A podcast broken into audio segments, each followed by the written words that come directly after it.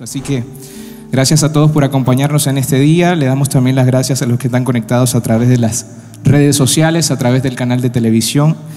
Le quiero pedir que en este día me acompañe al libro de Lucas. Vamos a estar ahí. Una palabra que el Señor ha puesto en mi corazón, hablando de orden. Hemos estado hablando de orden estos días, ¿cierto? Orden, orden, orden capítulo 16, versículo 1. Si está allí, dígame amén. Todos allí, muy bien. Capítulo 16 y vamos a leer. Dijo también a sus discípulos, había un hombre rico que tenía un mayordomo y éste fue acusado ante él como disipador de sus bienes. Entonces le llamó y le dijo, ¿qué es esto que oigo acerca de ti? Da cuenta de tu mayordomía porque ya no podrás más ser mayordomo. Entonces el mayordomo dijo para sí, ¿qué haré? Porque mi amo me quita la mayordomía. Cavar no puedo, mendigar me da vergüenza.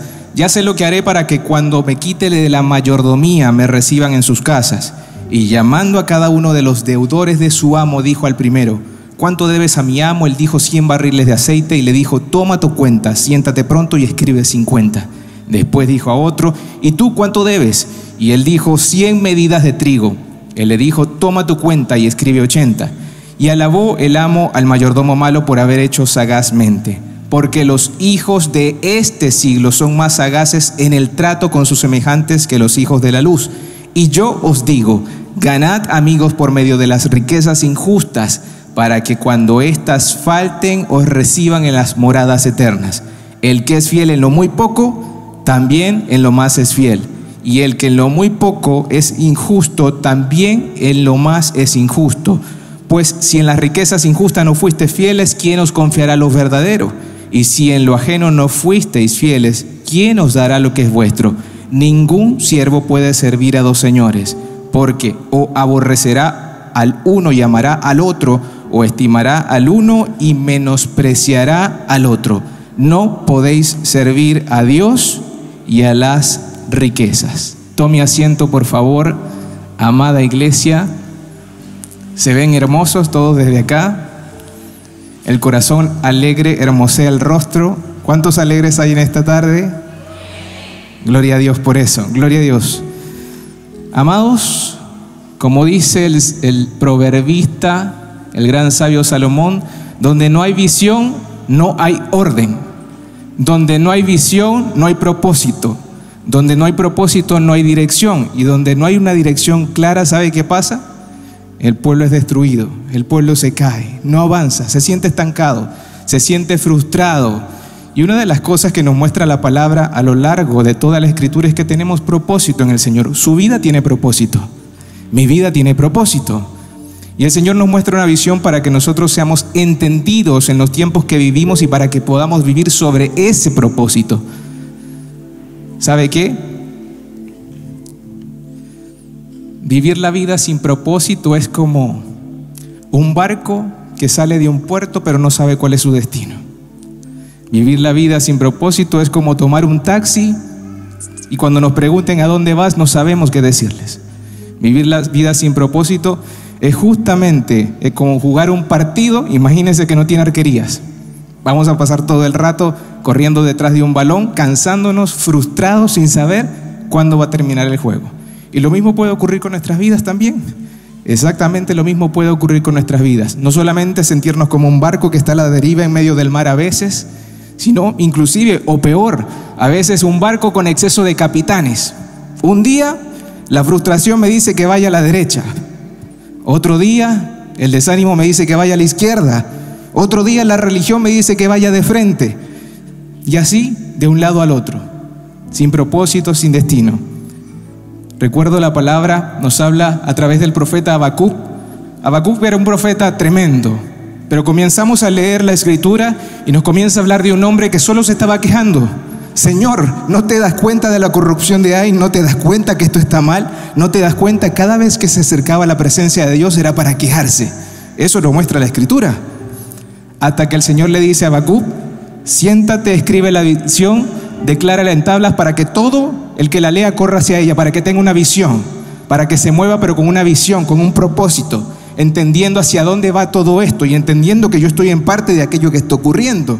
El hecho de que existan circunstancias a tu alrededor no quiere decir que yo no estoy obrando, solo que tú no estás viendo el propósito, tú no estás viendo el objetivo, tú no estás viendo la visión completa, tú no estás viendo la profecía. Y todos acá, mis amados, tienen un destino profético en el Señor. Cada uno de los que se encuentra acá y a través de las vías digitales tiene un destino profético en el Señor. La profecía tiene que ver con aquello que el Señor ya conoce que va a ocurrir de aquellos que son llamados. Repita conmigo, llamado. Usted es un llamado. A ver, no escuché. Usted es un llamado.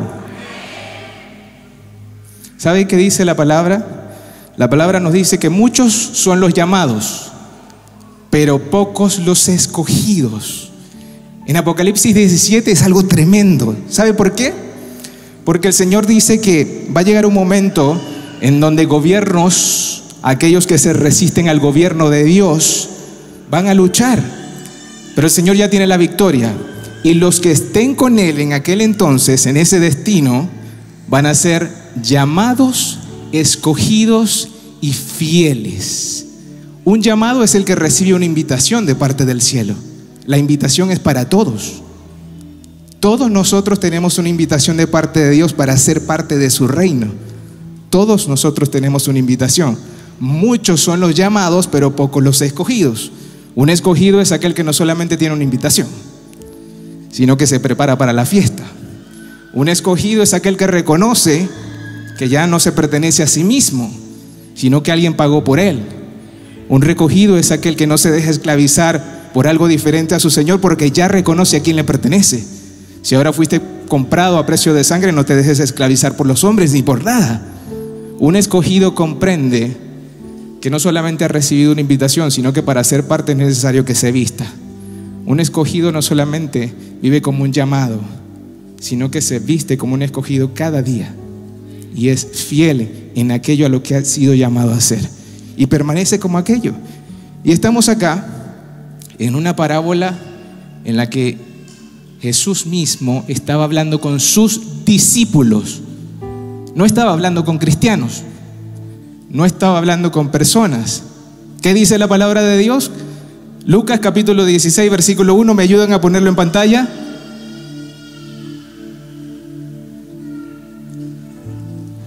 ¿A la una? Muchas gracias, multimedia. Versículo 1, Lucas capítulo 16, dice, dijo también a sus discípulos. ¿A quién les dijo? A sus discípulos. ¿Sabe qué pasa?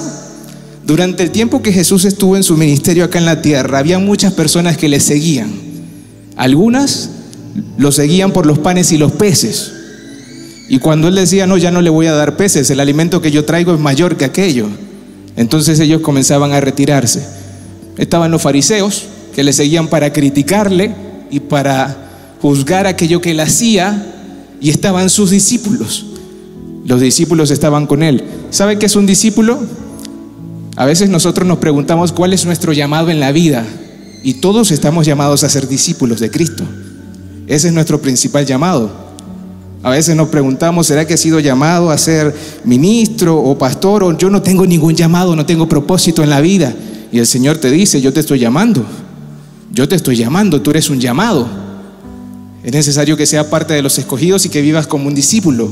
Un discípulo es aquel que reconoce que tiene un maestro.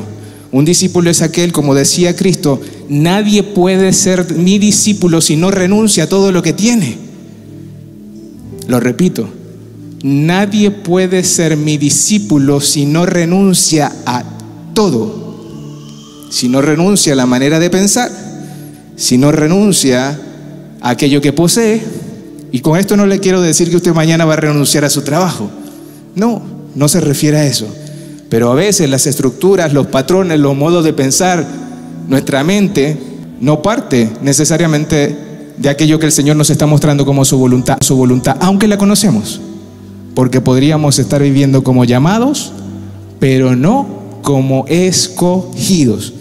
Un discípulo reconoce que hay un maestro presente.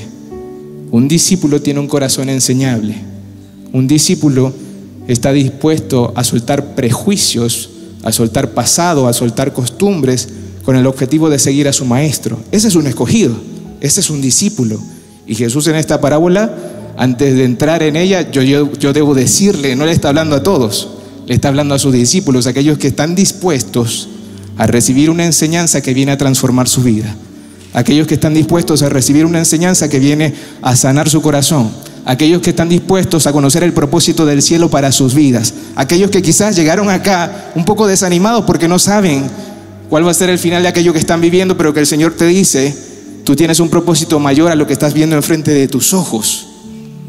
Y solamente teniéndome a mí en casa vas a poder conocerlo. A eso se le está hablando acá. Es a esos mismos que por allá en Mateo capítulo 24 está contándoles lo que va a acontecer en el fin de los tiempos. Y se sienta con ellos y le dice, discípulos, es necesario que ustedes conozcan lo que va a acontecer, pero ¿saben para qué? Y en el capítulo 25 comienza a decir, ¿por qué? Porque el reino de los cielos es semejante a un hombre que llamó a sus siervos y le dejó sus bienes. Y allí comienza un porqué de aquello que le está entregando como una verdad y como una realidad. Y en el 24 comienza a decir, bienaventurado aquellos que cuando yo regrese sean hallados fieles, que fueron llamados, que viven como escogidos, pero que son hallados fieles. ¿Fieles a qué? Aquello que tienen que hacer. ¿Fieles a qué? Fieles al propósito. Y es allí donde vamos a entrar ahora en la palabra, porque a veces, ¿sabe qué? Lo bueno para nosotros no necesariamente tiene que ser bueno para la voluntad de Dios. A veces nuestro propósito no se alinea al del cielo, pero cuando nuestros por qué se alinean al para qué del cielo, el qué de Dios se manifiesta en nuestras vidas. Esa es una verdad. Esa es una verdad. La primera vez que aparece esto está ahí en Génesis capítulo 2, por ahí en los primeros versículos el Señor dice, en el séptimo día, ¿qué pasó? ¿Alguien se acuerda? Y en el séptimo día el Señor bendijo el séptimo día y lo santificó porque en él reposó. ¿Verdad? Bien, ese es el porqué. Para que nosotros seamos santificados y vivamos como benditos, necesitamos estar en el reposo de Dios. Cuando nuestro porqué se alinea con el para qué del cielo, el qué de Dios se manifiesta en la tierra.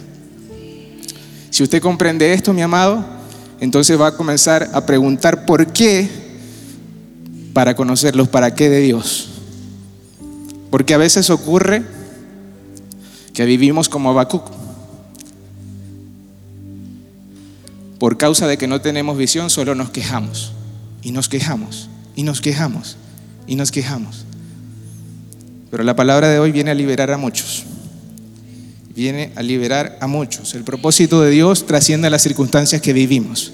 Tenemos un Dios que es más grande que las necesidades y que nuestros deseos. Tenemos un Dios que tiene un propósito que no acaba cuando nosotros nos vamos de esta tierra, sino que trasciende. Y cuando nosotros entendemos eso, entonces nuestra vida habría de vivirse diferente. Yo le quiero pedir a Multimedia que me ayude con las imágenes del contraste, porque aquí en el capítulo 16 me quiero adelantar un poco, como para contar una película desde el final hacia el principio. Aquí en el capítulo 16 el Señor nos está mostrando un propósito. Nos está hablando acerca de un hombre que perdió de vista el propósito y comenzó a hacer lo que mejor le parecía, comenzó a vivir conforme a sus propios términos, a pesar de que tenía un Señor, a pesar de que tenía una responsabilidad, una función, él decidió hacer lo que quería y comenzó, y comenzó a gastar, a malgastar, como dice su palabra, aquello que había recibido. Dígale a la persona que usted tiene al lado, no malgastes tu vida. Vive por propósito. Recibe la visión. Atesora la visión. Guarda la visión. Vive la visión. Tienes un destino en Dios. ¿Sabe qué? Una de las cosas que nosotros debemos evaluar, como decía nuestro pastor Abel días anteriores, son los conceptos que gobiernan nuestra vida. La iglesia evangélica no existe para transformarte a ti. No, la iglesia existe para conectarte con una verdad transformadora. Es el poder transformador del Evangelio el que te transforma.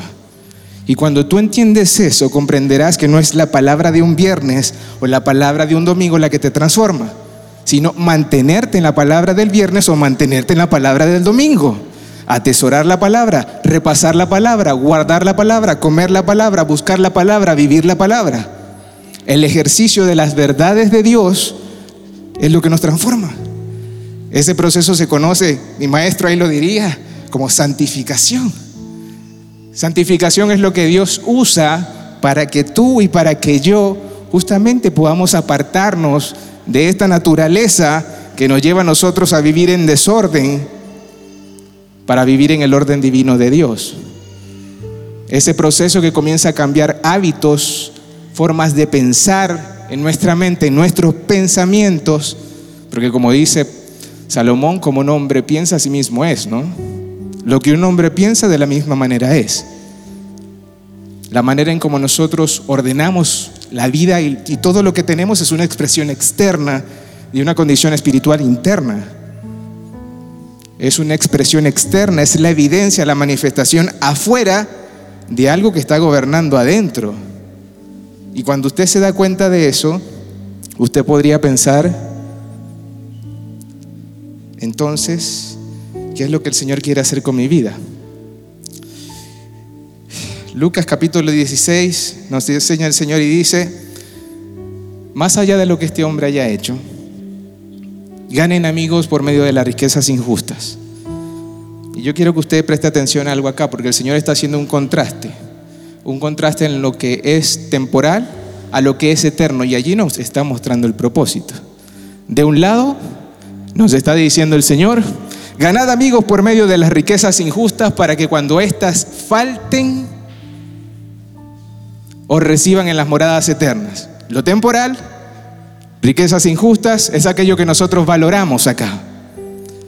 Acá específicamente está hablando de un concepto que se llama mamón, es una palabra aramea que viene de Babilonia, es lugar de la confusión. Las riquezas injustas dice que van a faltar, se van a acabar, va a llegar el momento en donde todo aquello que nosotros vemos va a dejar de ser. Pero todas las cosas podrían pasar, pero la palabra del Señor y sus promesas jamás van a pasar. Y cuando nosotros entendemos eso, mis amados, nos daremos cuenta que acá el Señor nos está mostrando que alguien puede vivir en uno de dos lados, viendo el propósito de una u otra manera. Ganad, amigo, por medio de las riquezas injustas, temporal, para que cuando éstas falten, temporal, o reciban en las moradas eternas, trascendente, eterno la siguiente, por favor, y sigue diciendo el Señor. El que es fiel en lo muy poco, temporal. También en lo más es fiel, eterno. ¿Seguimos? El que en lo muy poco es injusto, temporal.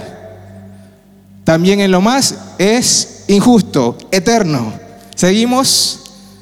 Pues si en las riquezas injustas no fuiste fieles, lo temporal ¿quién os confiará lo verdadero? ¿Seguimos? Y si en lo ajeno no fuisteis fieles, lo temporal, ¿quién os confiará lo verdadero?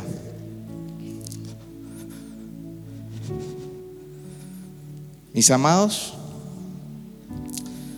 si en lo ajeno no fuisteis fieles, dice allí, hay un error, ¿quién os dará lo que es vuestro. Hay cosas que el Señor tiene preparadas para nosotros, porque somos herederos, somos copartícipes de la gracia de Cristo. Somos lo que Él dice que somos y tenemos lo que Él dice que tenemos. Y tendremos lo que Él dice que tenemos.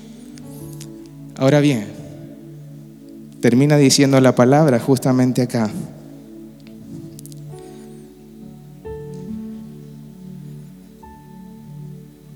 Ningún siervo puede servir a dos señores, porque o aborrecerá a uno y amará al otro, o estimará a uno y menospreciará al otro.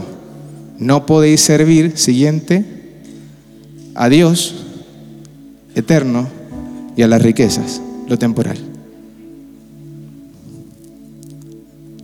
Mateo capítulo 25, el Señor sube la vara porque nos da a entender que aquello que ya había sido anunciado, justo cuando está preparando a sus discípulos, lo sienta y comienza a hablar con ellos. Mateo 24, mostrarles señales, lo sienta, así como estamos acá justo ahora, y les dice, yo les quiero enseñar algunas verdades de lo que va a ocurrir. Es necesario que sean fieles. Es necesario que, vivan en, en el orden de lo que yo les estoy entregando. Y no solamente eso, sino que es necesario que velen, que sean vigilantes. Mateo capítulo 25, parábola de las diez vírgenes. Que sean vigilantes, que se llenen de mi presencia.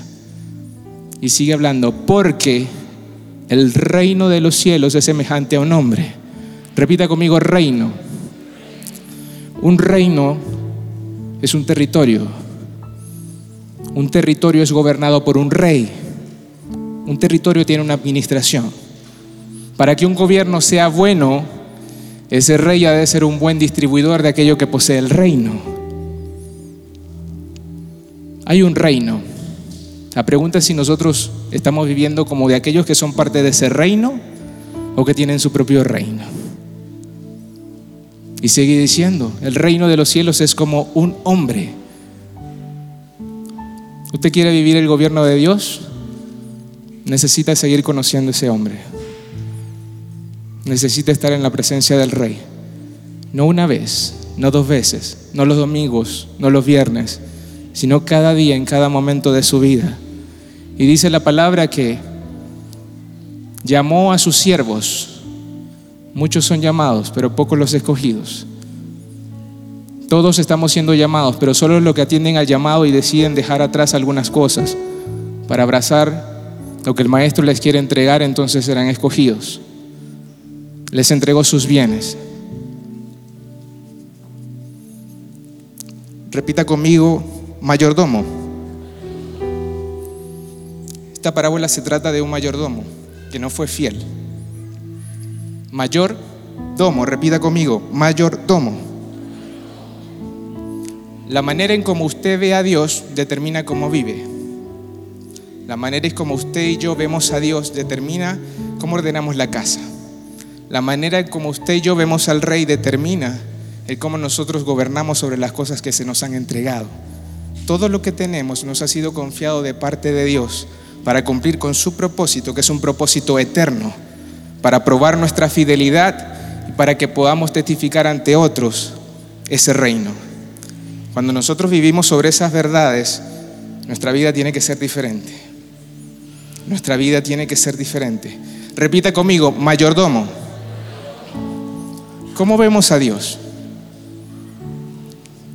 ¿Cómo ve usted a Dios? ¿Lo ve como un padre? Viva como hijo, no viva como huérfano.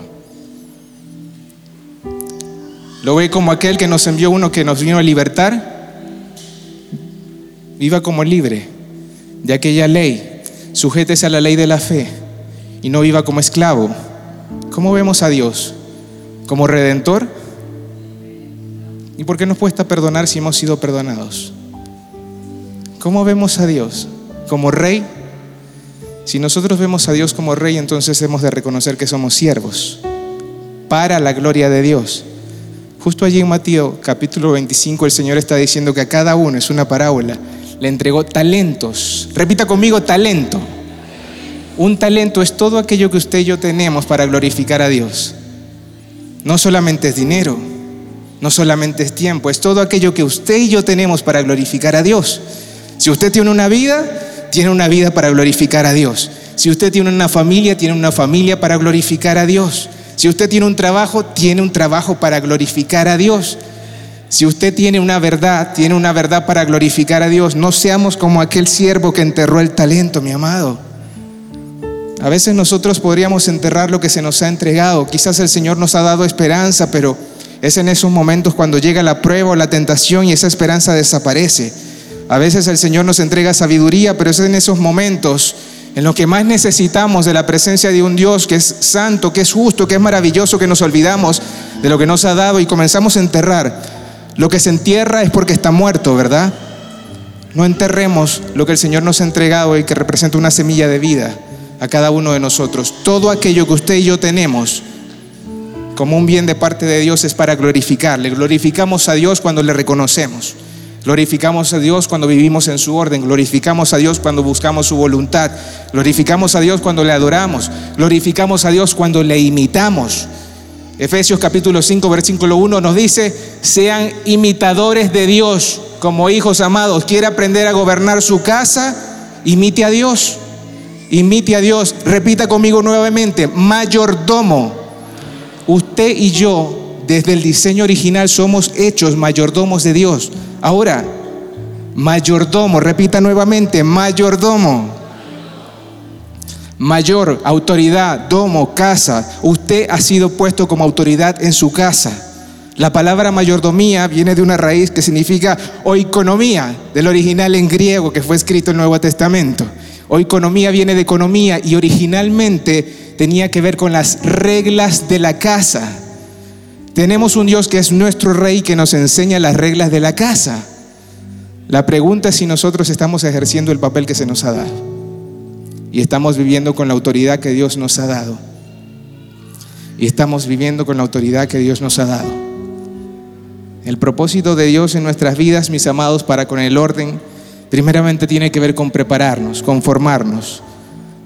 Me ayuda multimedia, Romanos capítulo 6, versículo 22 nos dice, mas ahora que habéis sido libertados del pecado, ¿de qué fuimos libres? Del pecado y hechos siervos de Dios. Tenéis por vuestro fruto la santificación. El Señor está transformando. El Señor quiere transformar por medio de esta palabra a alguien. El Señor quiere cambiar tu casa, quiere cambiar tu generación, tu forma de ver tus pensamientos, quiere cambiar la manera en cómo ministras tus tiempos, para que tú puedas vivir para su gloria y con propósito, para que tú puedas tener una visión clara y seas entendido de los tiempos que vives también, porque las pruebas también se administran, mis amados, las pruebas también se administran, las tentaciones también se administran. Jesús oraba, no nos dejes caer en tentación no decía que no las íbamos a tener, sino que le pidiéramos al Padre ayuda. Y como fin, ¿cuál es el fin? ¿Cuál es el propósito? La vida eterna, la vida eterna. Yo quiero ilustrar un poco esto porque a veces nos perdemos. Quiero contar una historia. Va a entrar el Sergio Ilustrador. Saben que en el tiempo de, de las colonias, antes de que O'Higgins ayudara José Miguel Carrera, el proceso libertador de Chile, Simón Bolívar, el de tantos países y otros libertadores. Habían esclavos que eran vendidos y quedó registrado en la historia lo que pasó con uno de esos esclavos. En Minneapolis, Estados Unidos, ocurrió un evento que quedó registrado en la historia, entre muchos. Y uno de esos eventos fue que había un mercado de esclavos y un padre de familia decidió vender todo lo más valioso que tenía en su casa para comprar ese esclavo. ¿Y saben qué? Lo hizo. Pero cuando vendió todo lo valioso que tenía, él fue, compró al esclavo y después le dijo al esclavo, Señor esclavo, usted es libre. Usted es libre. Y el esclavo se quedó sorprendido. ¿Cómo que soy libre si toda mi vida he vivido como un esclavo? Mi familia ha vivido como esclavos. No sabemos ¿qué más hacer si no ser esclavos? Y le dijo, si eres libre, yo te compré, yo te doy la libertad. Te compré para darte la libertad, eres libre.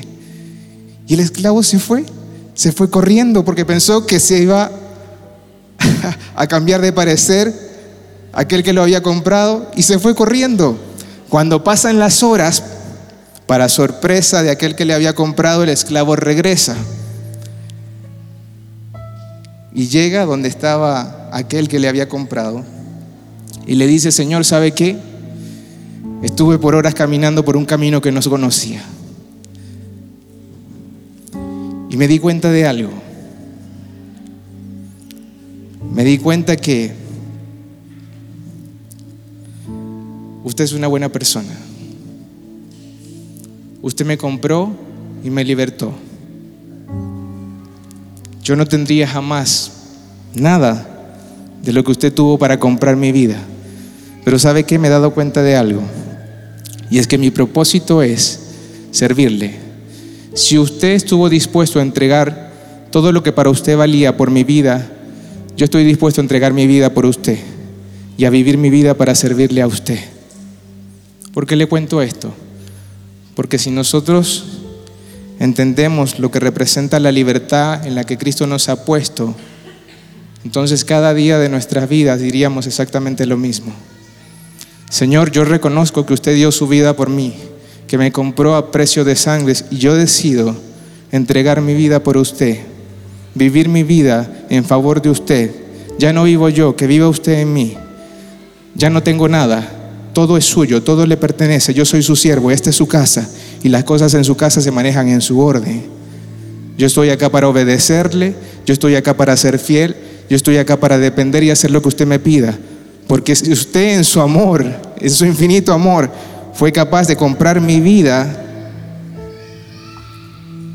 yo voy a decidir vivir con aquel que me libertó. Cuando usted vive sobre esa verdad, entonces ya no cuestionará más esto. Mas ahora que habéis sido libertados, ¿cuántos acá son libres en Cristo? Del pecado y hechos siervos de Dios, tenéis por vuestro fruto la santificación ¿Qué pasa cuando vivimos como mayordomos, como siervos de Dios? ¿Sabe qué pasa? Que en la medida que nosotros menguamos para que las cosas se hagan a su manera, a su orden, en sus tiempos, de la misma manera nuestros hábitos, formas de pensar son transformadas, son cambiadas. Eso pasa con el Señor y con nosotros. Y nos muestra que estamos acá porque estamos siendo preparados Romanos capítulo 8, si me ayudas, versículo 28 dice, y sabemos que a los que aman a Dios, ¿cuántos aman al Señor? Todas las cosas, dice algunas, les ayudan a bien. Esto es a los que conforme a su propósito son llamados. Porque a los que antes conoció también los predestinó para que fuesen hechos conforme a la imagen de su Hijo, para que sea el primogénito de muchos hermanos. ¿Cuántos son llamados acá? ¿Cuántos son escogidos acá?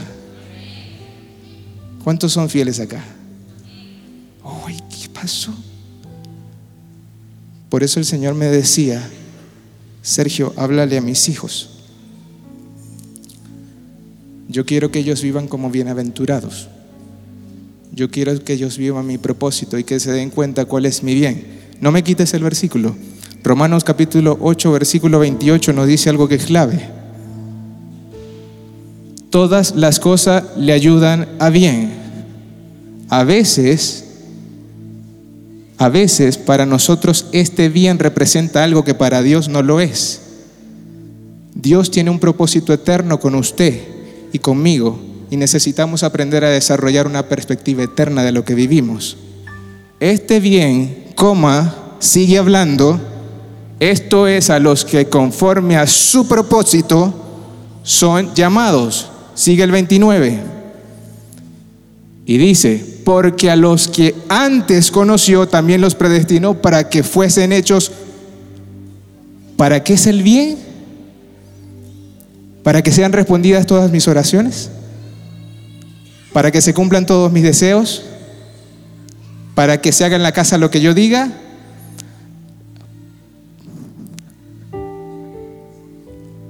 Para que fuesen hechos conforme a la imagen de su Hijo.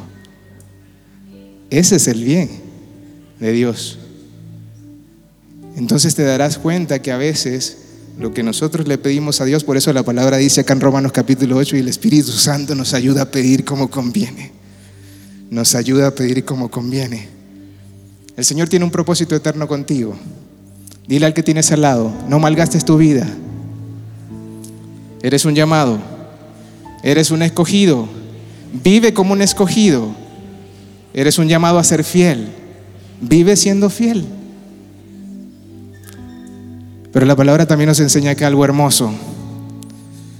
El propósito de Dios en medio del orden es mostrar justamente a qué Señor estamos siendo fieles.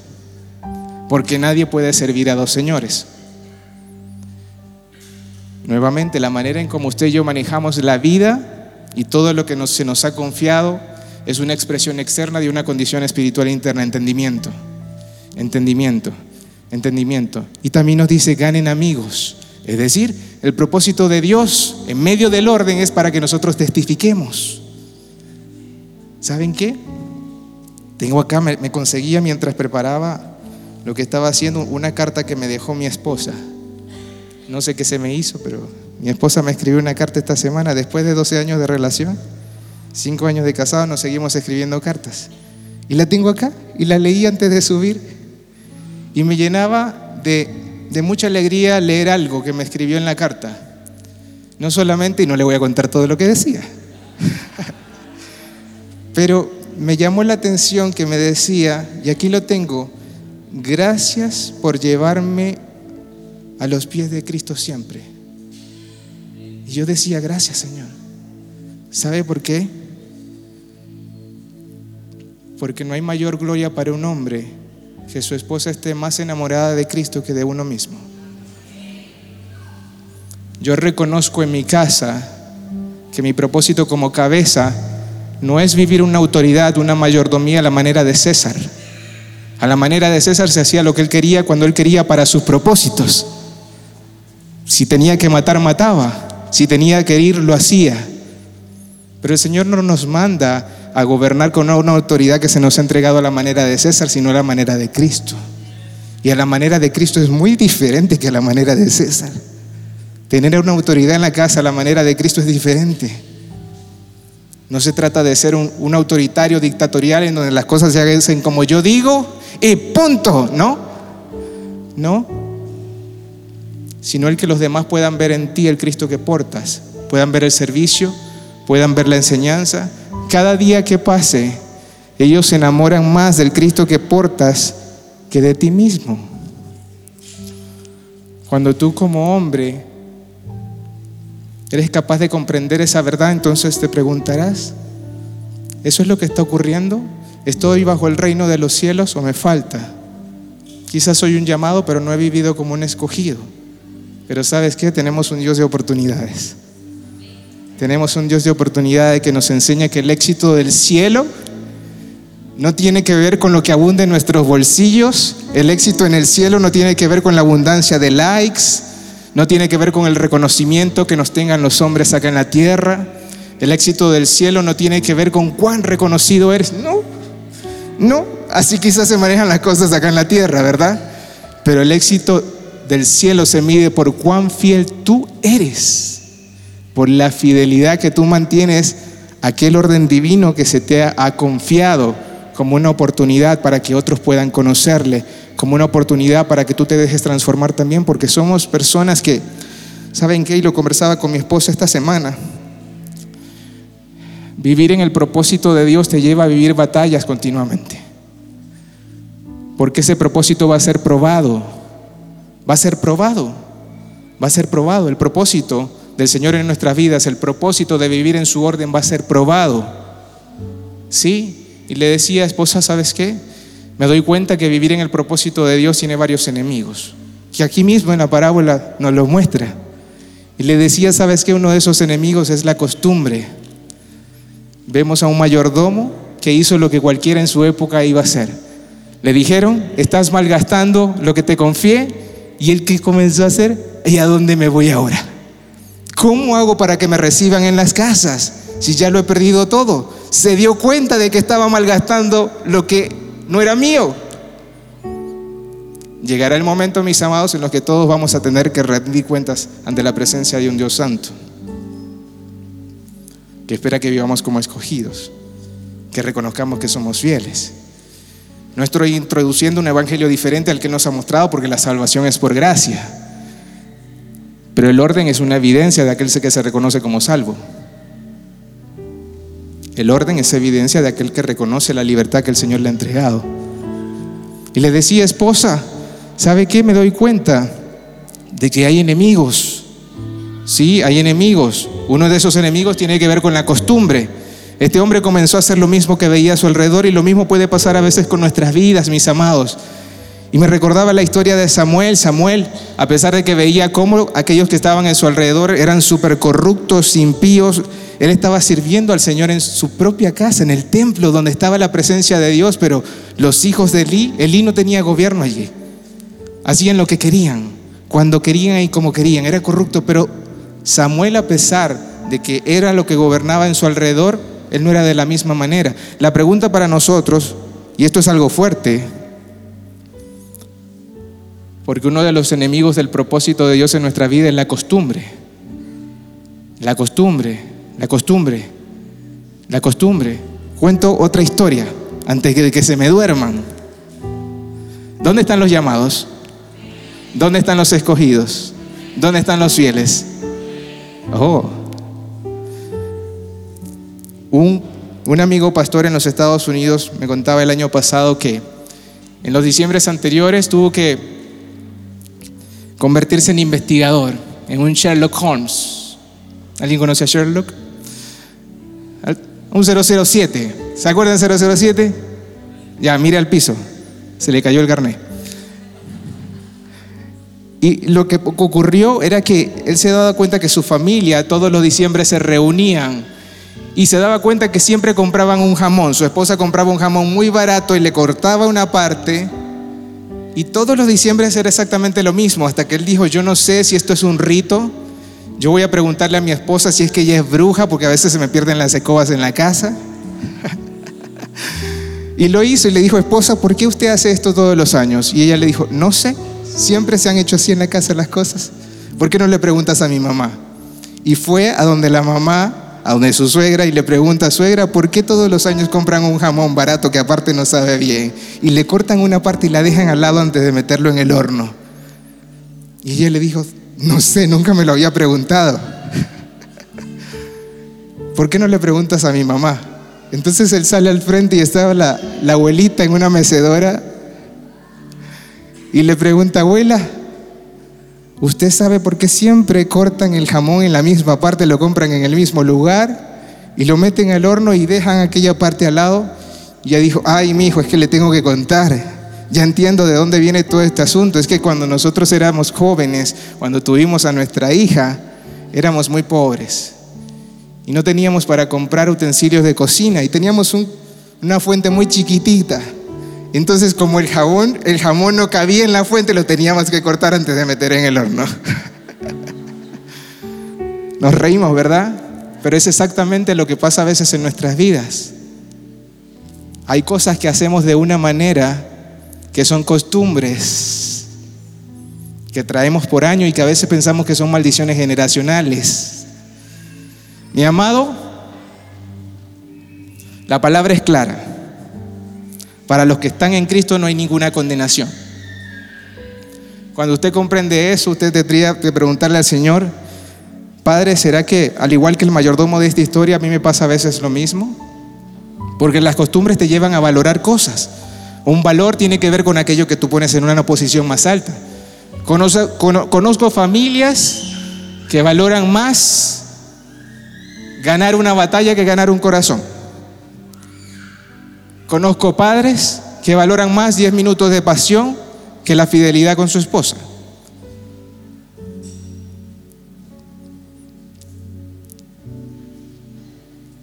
¿Qué valoramos? ¿Qué valoramos? Es importante que comprendamos aquello que valoramos. Un valor, una costumbre a veces viene a nuestras vidas a definir el orden que tenemos en la casa pero a veces esos valores y esas costumbres necesitan ser expuestos a la luz de la palabra del Señor. El Señor oraba, Padre, santifícanos en tu verdad. Y le decía a mi esposa, ¿sabes qué? No solamente eso, porque la Biblia nos sigue mostrando una y otra vez que tenemos enemigos. Otro enemigo es la negligencia. La negligencia es lo contrario a la diligencia. Diligencia tiene que ver con responsabilidad, tiene que ver con esmero, con hacer lo que tenemos que hacer cuando tenemos que hacerlo como tenemos que hacerlo sin importar las consecuencias. Eso es integridad, eso es convicción. Y nos lo muestra otra vez. Y el Señor lo decía, pero cualquiera que edifice su casa sobre la arena, entonces no le puedo decir que es un sabio porque ya le he entregado la verdad y no la pone sobre la roca. Proverbios 21:5, los pensamientos del diligencia te llevan a la abundancia, pero las cosas que tomas a la carrera y simplemente reaccionas sin pensar, ciertamente te llevan a la destrucción. Necesitamos ser diligentes y responsables y reconocer cuál es la identidad que tenemos en el Señor y afirmarnos en esa verdad. El Señor no le creó a usted para vivir sin propósito. El Señor no le creó a usted para vivir como huérfano, no le creó a usted para vivir en el desorden, no le creó a usted para vivir sin sentido, sin una visión clara. No, usted parece en la palabra y diga, yo soy lo que mi Dios dice que soy. Yo soy un redimido, soy un perdonado, soy un miembro de la familia de Dios. Soy uno que porta la gloria de Dios, que porta el Espíritu Santo. Y sí, a veces necesitamos recordarnos justamente eso que portamos la presencia del Espíritu Santo. Porque algo adicional que nos muestra esta parábola es que uno de los más grandes enemigos del orden, del propósito del orden de Dios en nuestras vidas es la independencia. Es la independencia. Es la independencia. Donde hay falta de dirección, el pueblo se cae dice la palabra de Dios, pero en la multitud de consejeros hay seguridad. A veces necesitamos un consejo, pero somos tan orgullosos que preferimos hacer las cosas de la misma manera, viendo los mismos resultados una y otra vez, como aquel pueblo que estaba en el tiempo de jueces y una y otra vez dice la palabra que caían en ciclos y llega al final del libro de jueces y menciona la palabra y cada quien hacía lo que mejor le parecía porque no había un rey, porque todos vivían como mejor les parecía. Yo quiero mostrarles algo más. Y esto me cambió la vida. Proverbios capítulo 30, versículo 23. Ya estamos cerrando. ¿Por qué si el Señor nos muestra su propósito, a veces no vivimos en su propósito? ¿Por qué si a veces el Señor nos muestra su orden, no vivimos en su orden? ¿Por qué si el Señor a veces nos muestra lo que Él es para que nosotros reconozcamos quiénes somos, valoremos su presencia, porque ¿sabe qué? Comenzamos a entrar en el orden de Dios cuando comenzamos a valorar la presencia de Dios en nuestras vidas. El Señor decía, amarás a Dios con todo tu corazón, con toda tu alma y con toda tu mente y a tu prójimo como a ti mismo. Pero lo que pasa a veces es que como no le damos valor a Dios, tampoco nos valoramos nosotros. Y por consecuencia tampoco valoramos a los demás. Y aquí la palabra dice, por tres cosas se alborota la tierra, se desordena, y la cuarta ella no puede sufrir. Por el siervo cuando reina, por el necio cuando se sacia de pan, por la mujer odiada cuando se casa y por la sierva cuando hereda a su señora. ¿Sabe qué? Y no me quite el versículo, por favor. Le voy a explicar un poco. El asunto no es que una sierva llegue a heredar de su señora y pase de ser una sierva a ser la señora de la casa. El asunto es que mantenga la misma mentalidad. Porque va a ser la señora, pero con una mentalidad de sierva. El asunto no es que una mujer odiada se case. Está hablando de una soltera amargada. Aquí no hay ninguna amargada, ¿verdad? Santo Padre. Señor, manda idóneos. Por la mujer odiada cuando se casa, sino que cuando se case siga siendo una amargada. Ponme el anterior, 30-22.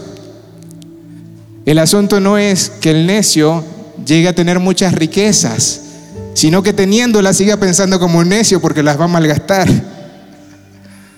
El asunto no es, mi amado, que un siervo tenga una posición de gobierno y autoridad, sino que teniéndola siga pensando como un esclavo. Y es lo que el Señor nos quiere enseñar en este día. Su vida y la mía tiene propósito. Pero a menos que cambiemos de mentalidad, va a cambiar el orden en la casa. Le invito a ponerse de pie.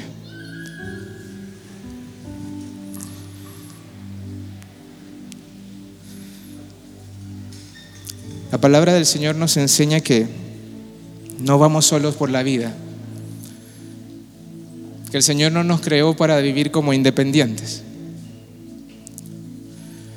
Dice su palabra que el que cree en mí, como dice la escritura, en su interior van a correr ríos de agua. ¿Le puede subir al piano, Jorge? El que cree en mí, como dice la escritura, en su interior van a correr ríos de agua viva.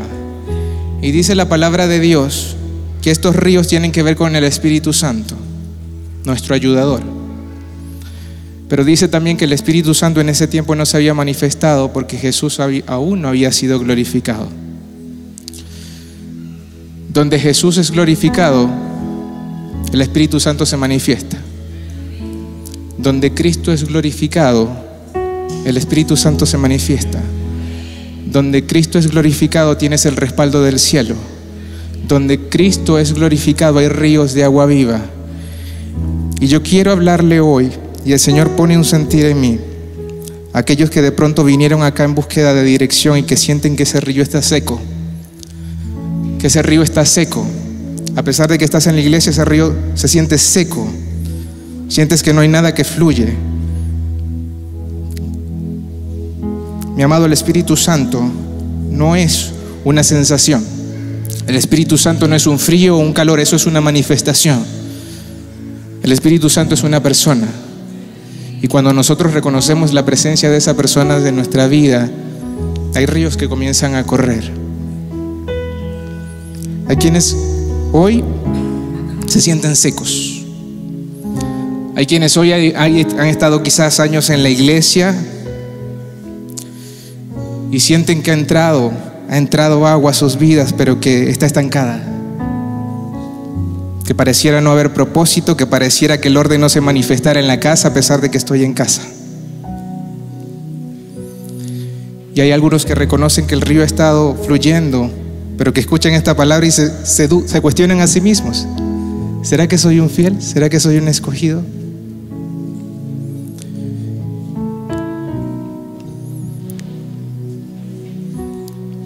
En el tiempo de Pentecostés, la palabra nos enseña que cuando los discípulos se ordenaron, faltaba uno. El Señor eligió a doce, pero Judas fue infiel. Pero el propósito era mantener el orden luego. Y Pedro levantó la mano y dijo, hay desorden en la casa. Necesitamos ordenar la casa. Falta uno. Y eligieron a uno, el que faltaba. Y la palabra nos enseña que el Espíritu de Dios no había sido manifestado porque Jesús no había sido glorificado. Pero se nos muestra que en ese tiempo, en ese día, cuando todos se pusieron de acuerdo, estaban en orden, de forma unánime, comenzaron a orar. El Espíritu de Dios se manifestó. Yo lo conversaba con mi esposa y ¿qué estaban haciendo ellos? ¿Qué deberíamos hacer nosotros? ¿Saben qué estaban haciendo? Estaban glorificando a Jesús. Estaban reconociendo a Jesús. Estaban adorando a Jesús. Estaban en medio del orden de Dios, glorificando al dador del orden. ¿Por qué no adoramos aquel que viene a poner en orden las cosas? ¿Por qué no glorificamos a aquel que nos derrama de su espíritu para que quizás, estando frustrados, sin sentido, sin propósito eterno, quizás hemos vivido una vida gobernada por la costumbre, por los valores de otro, por la influencia de otro, quizás hemos vivido una vida gobernada por la independencia, por la insatisfacción, por la impaciencia, quizás hemos vivido una vida gobernada por un reino diferente al de nuestro Señor. Pero la palabra es clave. No podéis servir a dos señores. Porque si sirves a uno vas a menospreciar al otro. Y el Señor está en búsqueda de una generación que no se burle de los santos. El Señor está en búsqueda de una generación que no menosprecie a los santos. El Señor está en búsqueda de una generación de siervos, de hijos que se reconozcan como hijos y que no vivan con una mentalidad de huérfano el Señor está en búsqueda de una generación de hijos que reconozcan lo que se ha puesto en sus manos para gobernar. El Señor está en búsqueda de una generación que reconoce que el Espíritu Santo ha sido derramado y les ha dado autoridad y poder para ser testigo a donde vayan. El Señor está buscando una generación que reconozca la verdad y viva por la verdad. Ame la verdad, atesore la verdad y no solamente vea la verdad como algo bonito de un día domingo o día viernes. El Señor está buscando una generación que le honre, que le reconozca. Está buscando una generación de fieles, de llamados que se visten cada día como escogidos y que viven fieles a su Señor. Está buscando una generación que se levante como se levantó Pedro en ese día y diga, Cristo dio su vida por nosotros. Y nosotros vamos a dar nuestra vida por Él. Vamos a ir a donde quiera que nos pida que vayamos, vamos a hacer lo que quiera que nos pida que vayamos. Y sí, Señor, usted lo dijo. No podemos ser sus discípulos si no renunciamos a todo lo que tenemos. Padre, y en esta hora yo oro en el nombre poderoso de Jesús por esta generación que está acá presente, Señor. En este día decidimos renunciar a costumbres, decidimos renunciar a pensamientos, decidimos renunciar a nuestra independencia. Decidimos renunciar, Padre, a aquello que nos apartaba de ese destino profético que usted ha establecido desde antes de la fundación del mundo para que anduviésemos en él. Y nos afirmamos en su verdad, en una verdad, Padre, que viene a transformar vidas, que viene a sanar, en una verdad, Padre, que viene a afirmarnos en la identidad que usted nos ha dado de hijos, de responsables, de administradores, de diligentes, de aquellos que tienen autoridad en la casa para echar fuera demonios, pero también para poner orden, para poner orden en aquellas áreas que quizás estuvieron por desorden durante tantos años, para ser fieles en los matrimonios, para ser fieles en el trabajo, para ser de aquellos padres que se paran en la verdad y dicen, gracias Señor, porque soy un bendito, soy un bendito. Soy un bendito por, por consecuencia de la libertad que usted ha traído a mi vida. Y esa libertad ahora me hace siervo y yo me voy a dejar santificar. Yo me voy a dejar sacudir. Yo voy a dejar que usted venga a mi vida y que sea como un terremoto la presencia de su Espíritu Santo que me enseñe. Porque soy un hijo suyo y los hijos suyos son guiados por su palabra, son guiados por su Espíritu. Quizás he menospreciado, Señor, su voluntad y su orden en mi vida. Pero no más, no más. Estoy acá para glorificar su nombre. Estoy acá para exaltar su nombre. Estoy acá, Padre, para reconocer su orden en mi casa. Y yo y mi casa vamos a servirle a usted. Yo y mi casa vamos a servirle a usted y mi casa. Comenzará a servirle por consecuencia de que está viendo en mí, Señor. No un evangélico, no un cristiano, sino un discípulo que se deje enseñar. Un discípulo que se deje enseñar.